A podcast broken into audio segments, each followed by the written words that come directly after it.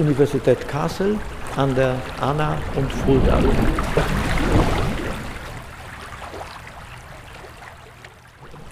Hier in dem Amphitheater äh, befinden wir auf einer Bühne. Ja, hier äh, kann alles gespielt werden. Ja. Und äh, ich lade dich ein zu unserem Experiment. Zu unserem Experiment. Experiment. Gut, dann schneiden wir mal. Ich bin Andrzej Dzierżbicki, würde mich bezeichnen als äh, Vernetzungskünstler. Ich habe eine Spitze genommen. Was gibt es denn für Buchstaben? Wenn es ja was mit Nachhaltigkeit zu tun hat, dann würde ich das, glaube ich, zu einem N legen. Und dann gehen wir mal zum ersten N, zur Uni, nachhaltig. Mit dieser Installation stellen wir bestimmte Forderungen ja auch an die Gesellschaft, an die Bildungsstätte. Wie geht das jetzt hier ab? Für eine nachhaltige Universität.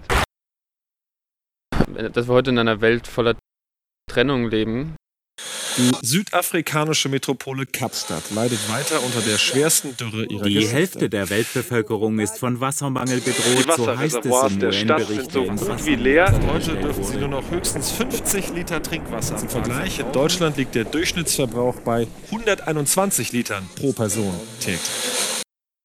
und es schwer ist, eine Verbindung zu finden oder etwas zu finden, was die Verbindung von uns allen noch zeigt.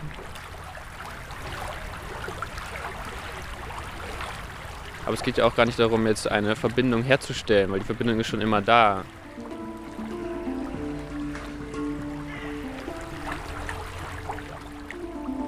Den Zusatz an der Ahne und Fulda, diesen Zusatz an das Logo der Universität Kassel noch anzubinden.